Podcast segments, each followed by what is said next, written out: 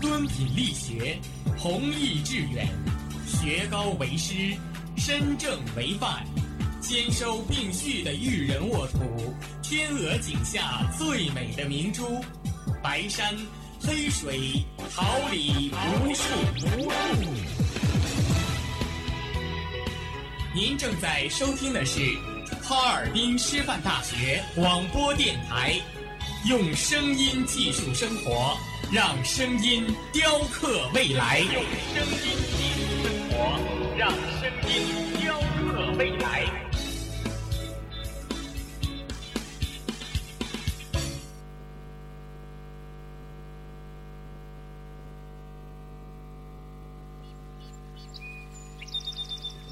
每一天，明媚的阳光照耀绽放的微笑，清新的雨水滋润鲜艳的蓓蕾。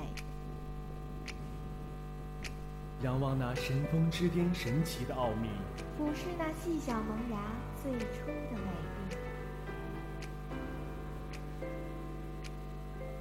把快乐握在手心，摇晃出绚丽的梦想，让幸福溢满心口，荡漾起希望的涟漪。调频七十六点二兆赫，哈尔滨师范大学广播电台，让声音化作纯白云朵，飘过你我心情的天空。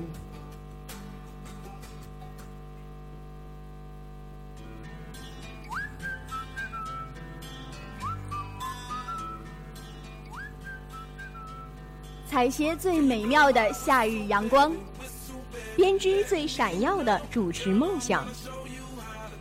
激情夏日，火力全开，我们听你先声夺人，跃动师大。王者来袭，强音奏起，我们等你创造精彩，主宰未来。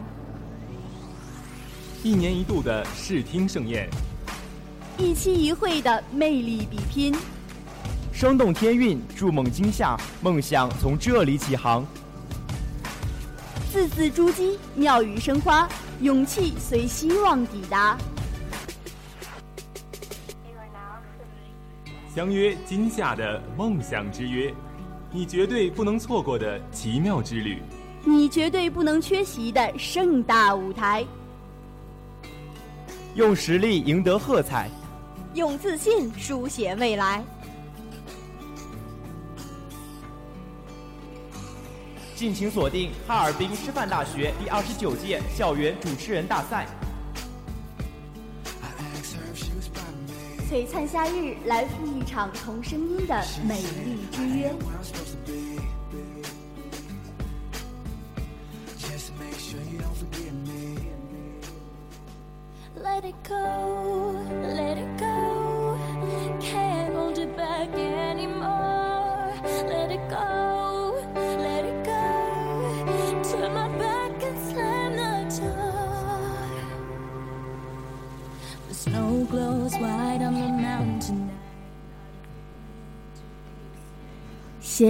晨曦，运几许书香，一份关注，一份展望。校园晨风，每天清早的第一声问候。广播前，亲爱的同学们，大家早上好，这里是调频七十六点二兆赫，哈尔滨师范大学广播台。感谢您准时收听每天清晨的最新资讯栏目《校园晨风》，我是大家的好朋友苑新月。我是王鹏，大家早上好。节目开始之前，让我们共同关注一下今天的天气情况。今天是二零一五年五月十一号，星期一，白天到夜间阵雨转晴，最高温度十八摄氏度，最低温度八摄氏度，西北风转微风，风力三到四级。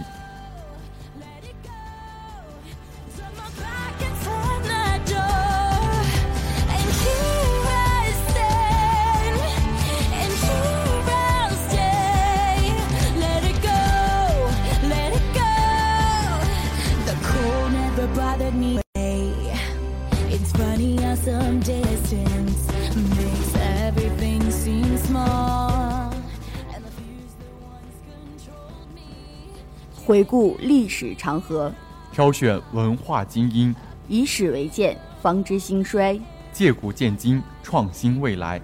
欢迎走进历史上的今天。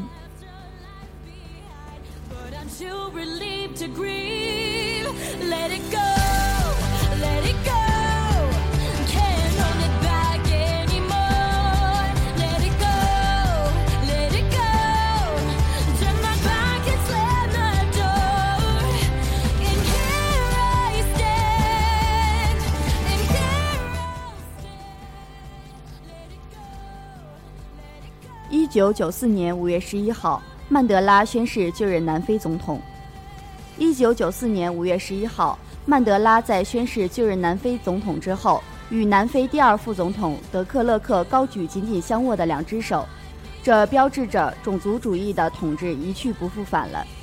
一九九四年四月二十六号子夜，南非升起了新国旗，象征着南非已经告别种族主义统治，迈向新的历史时期。南非首次不分种族的全国大选在当天展开。五月二十号。曼德拉宣布非国大在大选中获胜。五月十一号，新当选的南非总统曼德拉及首届南非民族团结政府内阁成员宣誓就职。三个多世纪的种族隔离制度和白人种族主义统治终于走到了终点，南非开始迈上政治解放和种族平等的发展道路。这位南非斗士几乎用自己的整个青春和壮年为代价。为抗争不公平的种族隔离奉献了全部力量，并最终获得国际社会的支持与敬意，成功推动南非种族隔离制度的废除。曼德拉宽广的心胸，推动饱经种族压迫之苦的南非超越仇恨，走向和解，和平实现了民主过渡。一九九五年，他签署《促进民族团结与和解法》，宣布成立真相与和解委员会。为南非此后的稳定与和解奠定了基础。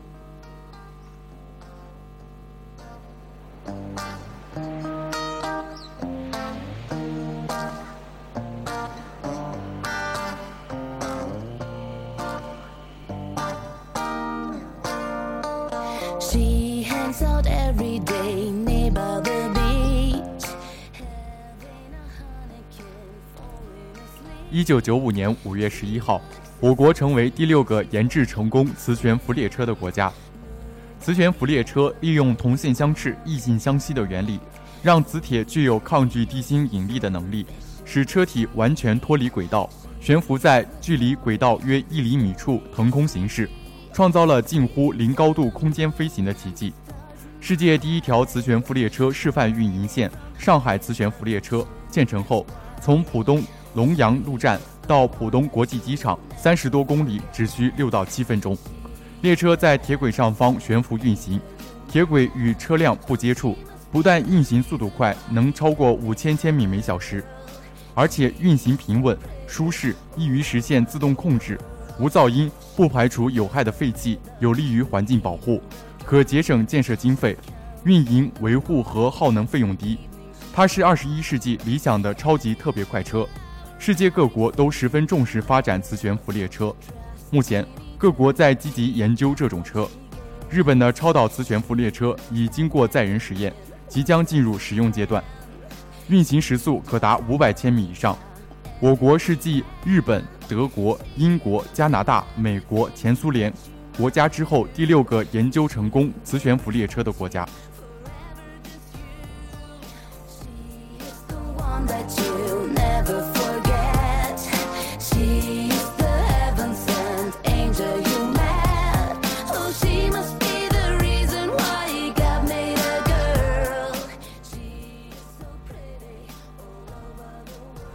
二零零八年五月十一号，我国大飞机公司在上海成立，注册资本一百九十亿。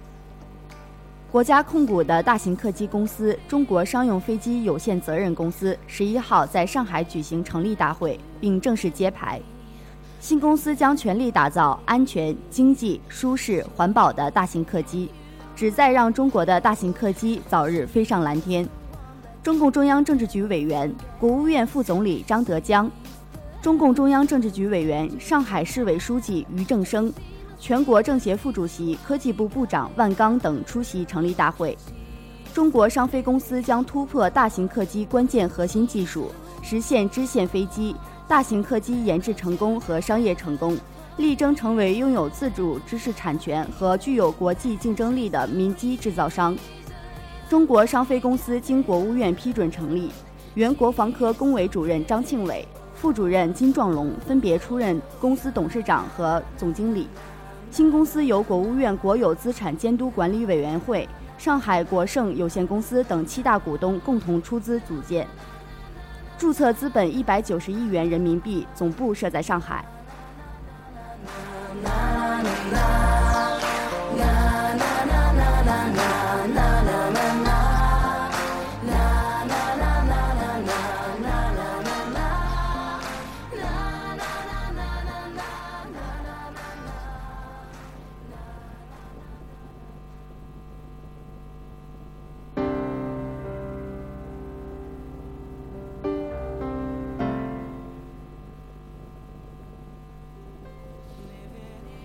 网罗高校信息，绽放我校风采，领略文化魅力，尽展师大情怀。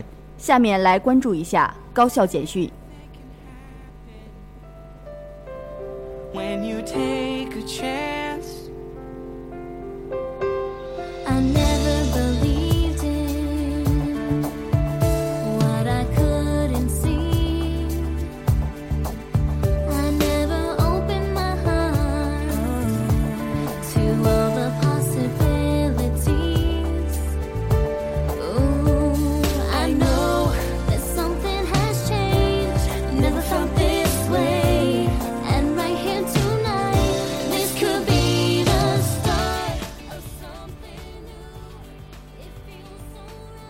校组织开展辅导员职业能力培训活动，为贯彻落实我校四全育人工作方案，不断加强辅导员队伍建设，不断提升辅导员能力水平，促进辅导员专业化、专家化的发展。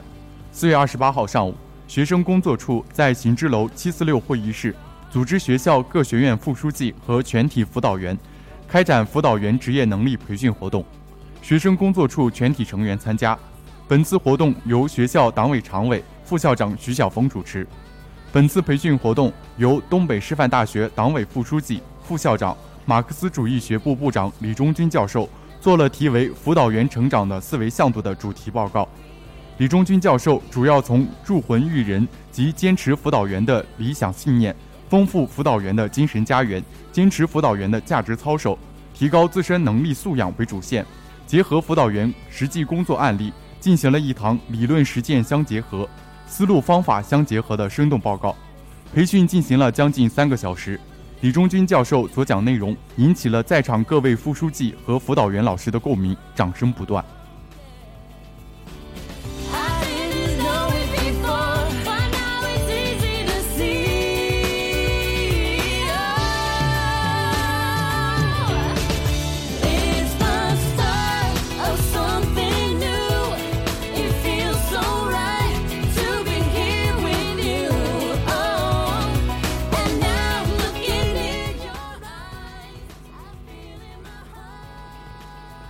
我校举办第七届校园读书节，为进一步贯彻落实党中央、国务院关于倡导和开展全民阅读的战略部署，推动我省全民阅读活动持续健康发展，践行社会主义核心价值观，倡导全民阅读，培育文明阅读新风尚，营造和谐校园。图书馆以四月二十三号世界读书日为契机，举办了我校第七届阅读与文明校园读书节。读书节从四月九号阅览与文明征文比赛开始，到二十三号的读者协会工作成果展览、读书知识有奖问答活动，再到二十九号的阅读助力人生诵读演讲比赛截止，整个活动圆满落幕。前后历时半个月的时间，一系列精彩纷呈的活动吸引了全校大量读者踊跃参加，收到了良好效果。阅读是传承文明的桥梁，是延续文化的中介。读书节期间，读者协会的同学们布了图书馆一楼大厅，并开展了知识竞赛、阅读经典好书推荐、放飞心愿等活动，引导同学们做文明读者，鼓励学生之间相互分享、相互促进，培养学生读书的习惯意识。由读者协会学生自办的报纸《善读者》和杂志《竞盼》，更是为读者增添了书海之乐。本次读书节激发了广大师生的阅读热情，沉淀了我校文化底蕴，营造了内涵丰富、文明阅读的文化氛围，为全校师生综合素养的提高、师生终生学习的习惯培养奠定了坚实基础。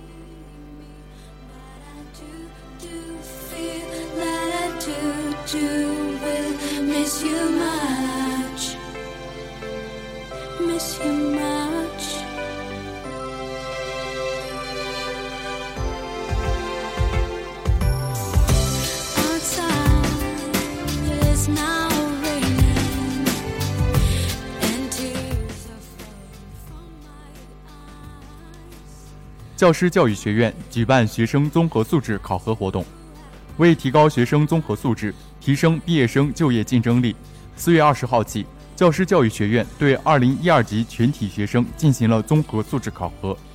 学院在上学期期末寒假前，给二零一二级全体学生布置了综合素质考核的任务和要求。本学期开学初，各班级进行了训练。综合素质考核要求学生分别从成长经历、社会实践、学习成绩、兴趣爱好、个人规划、座右铭、为何选择一名教师以及如何做一名优秀教师等八个方面，向评委展示自己。同时，学院在学生个人展示阶段，模拟了作为应届师范毕业生的求职面试自我介绍和问答等情景。评委们根据每位学生的展示，认真严谨、负责地针对学生仪容仪表、语言表达、板书展示、内容表达和仪态展示五个方面综合素质进行评分，指出学生不足之处以及学生应改进的方法。学生综合素质考核和模拟活动使学生受到了一次普遍的锻炼，对提高未来就业竞争能力有一定的帮助。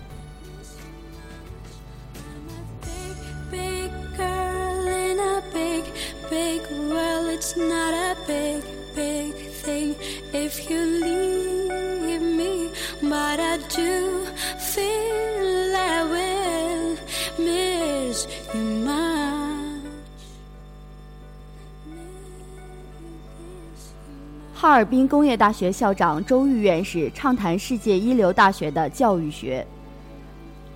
大学不在大而在学，学科不在全而在精优特。办大学是办特色、创优势、求卓越、出精品。五月六号晚，校长周玉院士做客先机论坛，畅谈世界一流大学的教育学，提出哈工大规格，向学生推荐钱学森书稿一书。并寄予他们胸怀祖国、放眼世界。周玉从世界一流大学的基本特征、精英教育的内涵与要素、教师与教学、学生与学习、考试制度、个性化培养与创新教育、通识教育与专业教育、对教师与学生的评价、哈工大办学传统与特色、教育教学的问题与对策等十个方面做了详细解读。讲座中，周玉还介绍了哈工大的历史沿革。传统与特色。历史上，学校从采用苏联办学模式，专业教育优势突出，针对性强，重基础、强实践、严过程、求创新，恪守规格严格、功夫到家的校训，培养出的学生工程实践能力较强，基础知识扎实，作风朴实，工作踏实，创新求实，创业务实。哈工大一直保持和强化这一优良传统和特色。并擅长多学科协作攻关，充分发挥团队优势，完成大工程项目，形成了哈工大规格。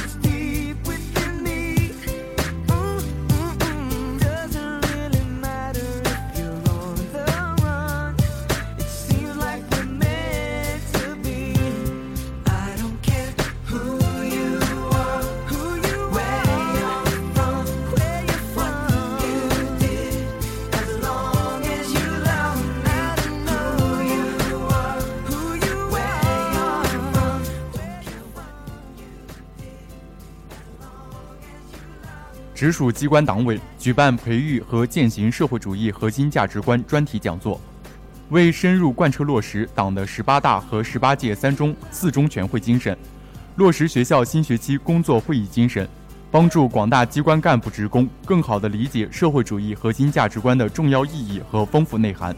机关党委于五月六号邀请校党委宣传部部长徐德荣教授为全体机关干部做了题为“培育和践行社会主义核心价值观挑战与使命”的专题讲座。讲座由机关党委书记祝小平主持。徐德荣首先对社会主义核心价值观进行了详细阐述，从国家、社会、个人三个层面对社会主义核心价值观的提出、重要意义、科学内涵的现实意义进行了深入浅出的讲解。这次讲座使同志们受到了一次思想上的洗礼，为机关干部身体力行、有效开展好培育和践行社会主义核心价值观打下了良好的思想理论基础。朱小平在总结时要求，全体机关干部要立足岗位，认真履职，自觉主动践行社会主义核心价值观，进一步做好机关党建工作，继续深入持久抓好机关作风建设，不断提高服务师生能力。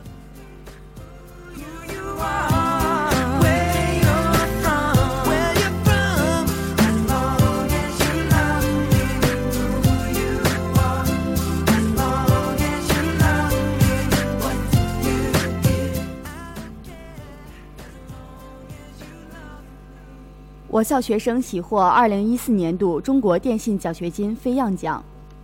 日前，由共青团中央、中国电信集团公司、全国学联共同开展的2014年度中国电信奖学金的评选最终结果在京揭晓。按照团中央、团省委下发的关于组织开展2014年度中国电信奖学金评选活动的通知，要求经学生本人申请，学院团委初审推荐，我校共有十八名学生参加评选。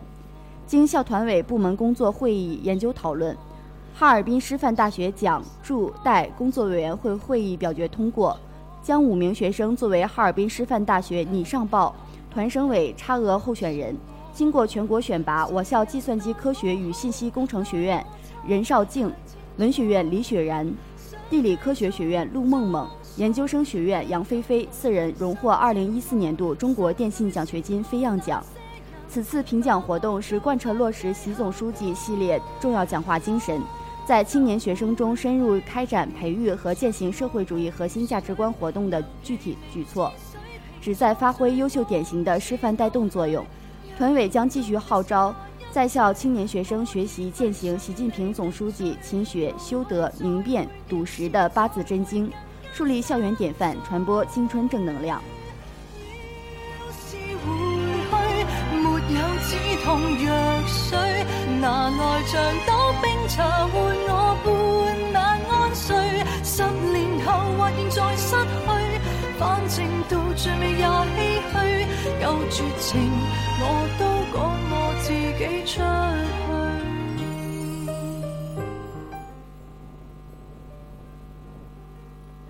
哈工程校长姚玉会见华中科技大学学术委员会副主任刘宪军。四月二十九号，中国院校研究会会长、中国高等教育学会学术委员会副主任、全国大学生文化素质教育指导委员会顾问刘宪军教授做客启航讲坛，为哈工程师生做了题为“学习是什么”的专题讲座。专题讲座开始前，哈工程校长姚玉在校国际交流中心会见了劉憲軍。姚玉向劉憲軍簡要介绍了学校综合改革工作的推进情况。他说，刘教授长期致力于高等教育研究与大学生文化素质教育研究，善于结合实例，对当今中国高等教育进行深入的剖析研究。哈工程一直以来将大学生文化素质教育作为培养学生重要工作之一，希望劉憲軍教授给予哈工程更多的指导。劉憲軍對哈工程在文化素质教育方面取得的成果表示赞赏，希望哈工程能够继续将课程、讲座、活动三方面结合起来，将素质教育工作继续推進。會後，劉憲軍贈予姚玉其刚出版的著作《大学之道》。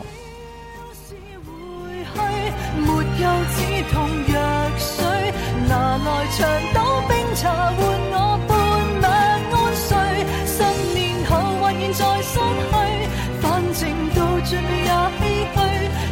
有絕情，我都赶我自己出去。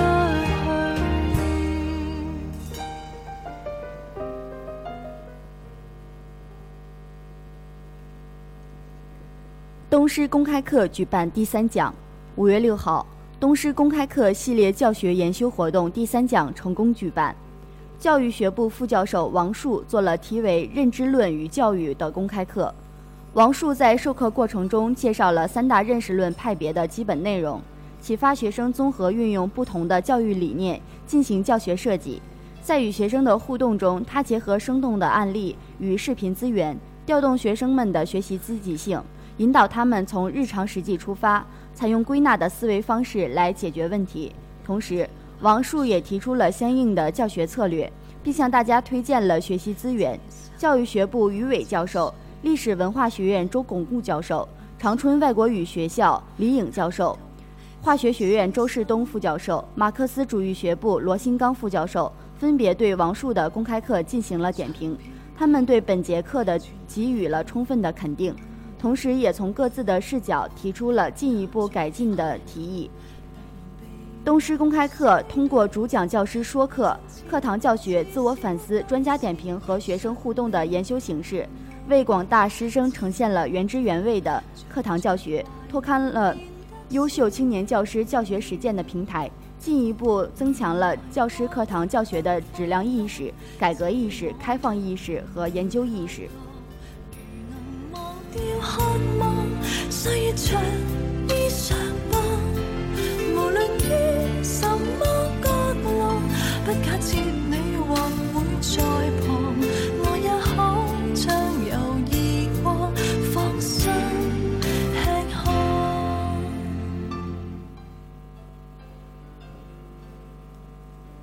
联合国环境规划署绿色经济培训开班仪式在北京师范大学举行。五月四号，联合国环境规划署中亚绿色经济研讨会暨南南合作绿色经济培训开班仪式在北京师范大学举行。副校长陈光炬、联合国环境规划署驻华代表张世刚、环境保护部中国上海合作组织环境保护合作中心副主任周国梅等出席会议及开班仪式。国际合作与交流处中国绿色发展协同创新中心负责人员参加了会议。陈光炬副校长在致辞中表示，北京师范大学作为综合研究型高校，在环境保护与绿色发展教育、培训、国际合作等方面均已取得卓越成果。此次培训项目是双方合作的一项重要推进。北京师范大学将中亚与蒙古的学者提供良好的研究与交流条件。希望大家在培训期间能够有所收获，在学校生活愉快。张世刚先生代表环境署表示感谢，并希望各位学者在培训期间学习并了解中国与世界当前绿色经济与生态文明领域的创新经验，促进绿色发展在中亚地区及蒙古的实践。周国梅副主任代表上合环保中心表示，希望通过该项目促进区域间南南合作和信息交流。分享更好的经验和实践方法，以帮助各国走上绿色经济之路。異國再找寄託，我也可暢遊異國再找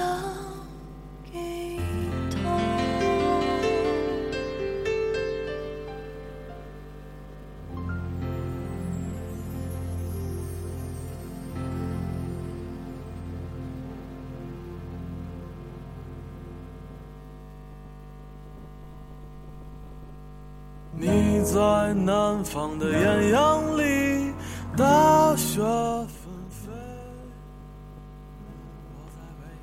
传统与时尚共存，思想与娱乐同在，塵封之音带给你温情，塵封之音留下永久的眷戀。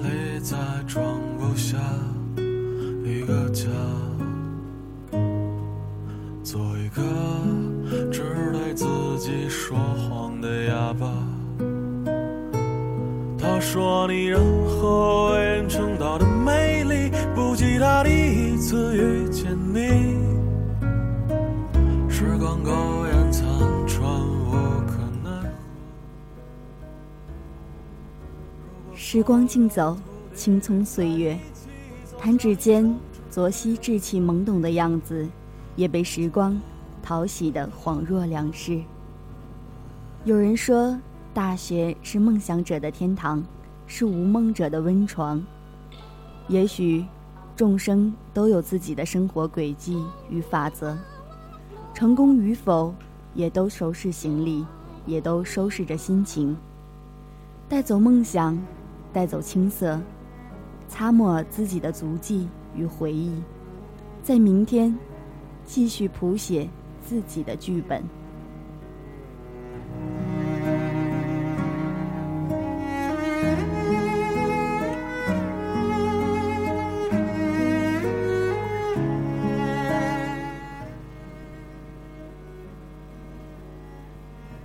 别雁将至，离歌渐起。在这情感模糊的年代，大学的交情，特别是胜似兄弟的舍友情。可以让我们不带利益，不求目的，不拘形式，肆意享受青春最后的张扬。曾经彼此间构筑的一道坎儿，踏进门后就放下了虚伪与戒备，放下了一切利益熏心，可以一起拨动思绪，诉语千载春秋，胡侃宇内宇外。大雪纷飞，我在北方的寒夜里四季如春。如果天黑之前来得及，我要忘了你的眼睛。有人说，友谊如酒，越久愈香醇。有人说，时间会冲淡一切，那些渐行渐远的，终是莫可天涯。忘不了曾经的寒暄嬉闹，翘课贪眠，一起背包客山戏水的日子。曾经的矛盾与默契，都是今日抛飞思绪的快乐与幸福。我想，不管未来淅淅沥沥的如如雨，亦或明媚如春，思君如常。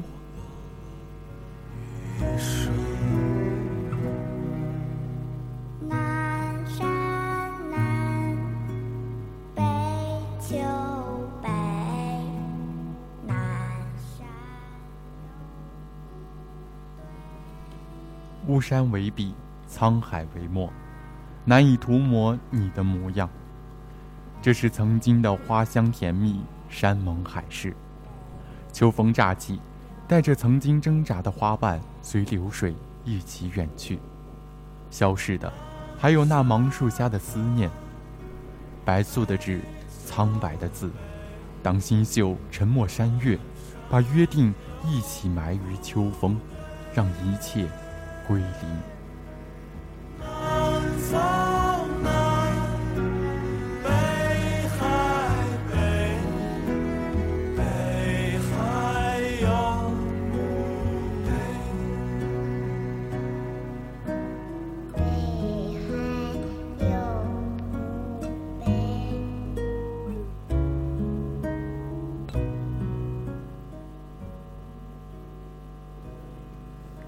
觉有些爱已经开始倒计时了，容不得我们的任性和不珍惜了。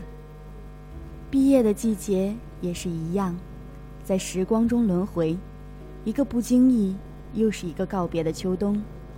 落叶飘，雁南渡，拣尽秋凉各自归，徒留残红满地忧伤。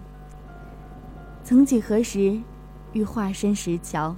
化作满天繁星中的一颗，祈愿和守望着那晕着余晖的笑容。绚烂的夏花，原认为是上帝的眷顾，却是让你导演一段刻骨铭心。当清辉寒彻大地，又望西幕，落寞成伤。银色小船摇摇晃晃，弯弯悬在的天上。你的心事散散亮亮蓝蓝，停在我悠悠心上。你说情到深处人怎能？他在青春的节点上，从彷徨青涩无知到稳重淡然优雅。为了事业，亦或生活，我们不再自顾怜惜逝去的青春。众生路，亦无畏被带往何处。成长，让我们幼稚童真的年代晦涩的隐没。清风拂晓月，落花掩古城。昔日的铮铮志言，如独行的孤雁，匆匆而忘记曾要前行的轨迹。面对生活，既已选择，只顾风雨兼程。有人说，选择事业就得放弃自由，割舍情缘，走脱喧嚣，心与青灯伴。旁若无物，才能走向胜利的云翳虹彩。我想翱翔，只尽希望，驻足便是低谷，有所坚守，生活愈彩。红尘纷扰喧哗，多少红心高士疲于生活，丢了情怀，失了梦想。既已掌舵，有胜信奉的追逐，为那黎明前刹那芳华逐梦而活。光阴可惜莫轻抛，人生不止，奋斗不息。一阙就此染心韵，浮生盼，醉把千年度。毕业季，似乎又见那些身影，那些场景，还有那些故事。匆匆年华如离似玉，廉价的祈愿，那些走向生命拐角的前景霓虹。驻足流年的岔道，埋下明碑，挥手放肆的昨夕。不停留，带着回忆向前看。不管是爱宠、恋人，还是家人朋友，就让离别成为一种开始。我会想念你，就像又到了毕业季，我又开始想念艳阳下你的轮廓、你们的身影、我们的欢笑。每一次旅程，每一段感情，我们从来说不出它真正的意义。可是那些或许酸涩、或许甜美的记忆，却一次又一次。你要做一个不动声色的大人了，不准情绪化，不准偷偷想念，不准回头看，去过自己另外的生活。你要听话，不是所有的鱼都会生活在同一片海里。回忆里淡淡的吻和笔记里淡淡的字迹，只是无意间的想念。梦想这东西和经典一样，永远不会因为时间而褪色，反而更显珍贵。有的人梦想已经实现，但更多的人还奔波在茫茫追梦途中。还记得你曾经的梦想吗？那是一朵永不会凋零的花。我我们每人心里的某一部分，都属于当年的自己，永远是孩子般的模样。代表了年少时的所有美好和期许。如今回头遥望，有怀念，有感伤，但任你如何去追忆，那样的时光永不再回来。就像那轮咖啡色的夕阳，每天都落下，只是在你的眼中，已无法如当年那般纯粹美好。成长过程中的思考、友情、迷失。沉默、遗忘，以及失去，也许其中仍伴有成长过程中里无法避免的言不由衷。但是，关于成长的归宿，你我又能寻找到怎样完美的答案呢？时光仿佛瞬间倒流回青葱校园，天边飞鸟有白色的羽翼，唇边的微笑是薄荷味的香，操场上还有孩子奔跑的身影。在那样单纯美好的年代，爱自然就是永远。谁不曾轻轻拉过另一只手，相信一直爱，一直好，就能永远不分开。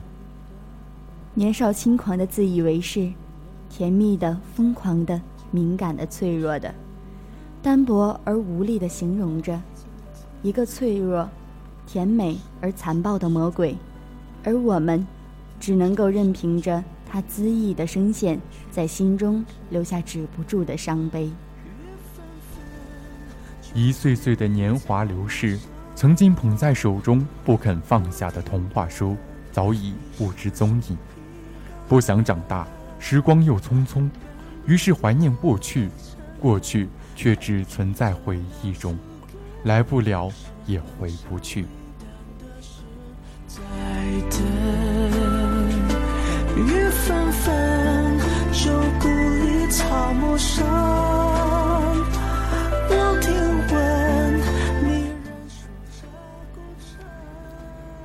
广播前，亲爱的同学们，大家早上好，这里是调频七十六点二兆赫，哈尔滨师范大学广播台，感谢您准时收听每天清晨的最新资讯栏目《校园晨风》，我是大家的好朋友苑新月。大家早上好，我是王鹏。节目结束之前，让我们回顾一下今天的天气情况。今天是二零一五年五月十一号，星期一，白天到夜间阵雨转晴，最高温度十八摄氏度，最低温度八摄氏度，西北风转微风，风力三到四级。今天的节目到这里就结束了，感谢大家的准时收听。今天十一点五十到十二点三十，为您带来栏目《新闻看天下》；十六点三十到十七点二十，师大会客厅；十七点二十到十八点十分，综艺百分百，解读您最想了解的娱乐资讯；十八点十分到十九点三十，我与音乐有个约会，用音乐记述心情。同时，我们也要感谢今天的编辑李安琪、导播范嘉文、监制苏晋阳、办公室刘婷婷、技术部张大海、实习监制郭潇潇、李小琪、谢大力、陈雅倩、李欣、霍世玉。我们周五同一时间不见不散。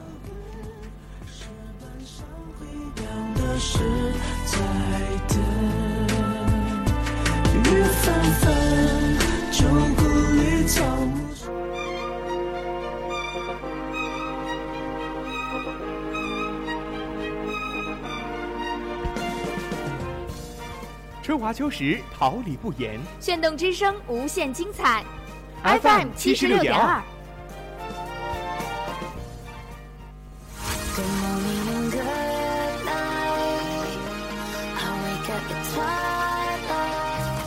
让电波在空中回响，让声音重塑梦想。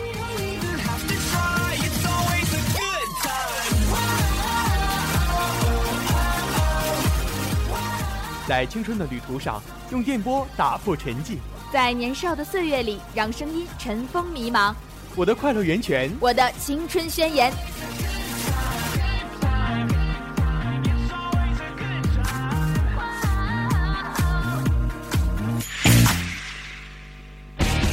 哈尔滨师范大学广播电台，正青春，传递正能量。